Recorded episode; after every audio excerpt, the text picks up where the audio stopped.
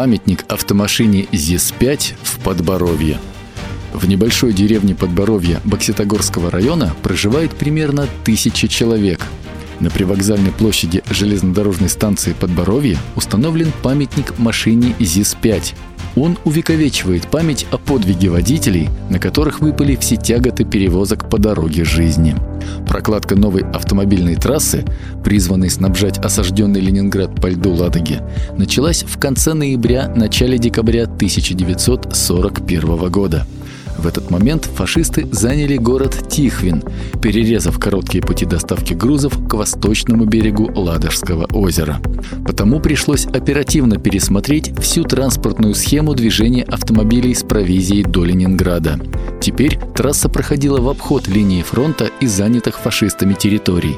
Начиналась она на станциях Подборовья и Заборья. Прокладка новой дороги была крайне тяжелым делом.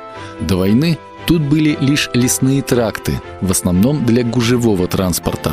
Предстояло их расширить и укрепить дорожное покрытие. Уже выпал первый снег, земля покрылась ледяным настом.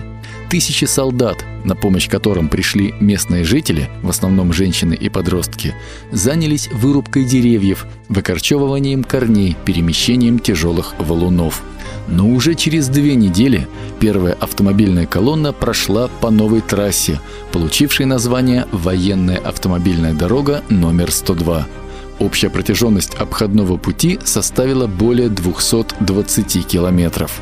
Сооружение памятника автомобилю ЗИС-5 – инициатива жителей Подборовья. Его открытие состоялось в 1968 году. Перед грузовиком ЗИС-5 установлена доска, на которой нарисована схема участка военной автомобильной дороги 102 с надписью «Здесь начиналась дорога жизни.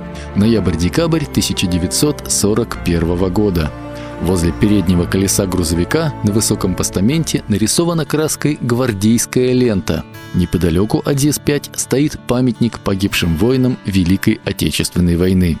Памятник автомашине ЗИС-5 входит в состав зеленого пояса славы города Ленинграда.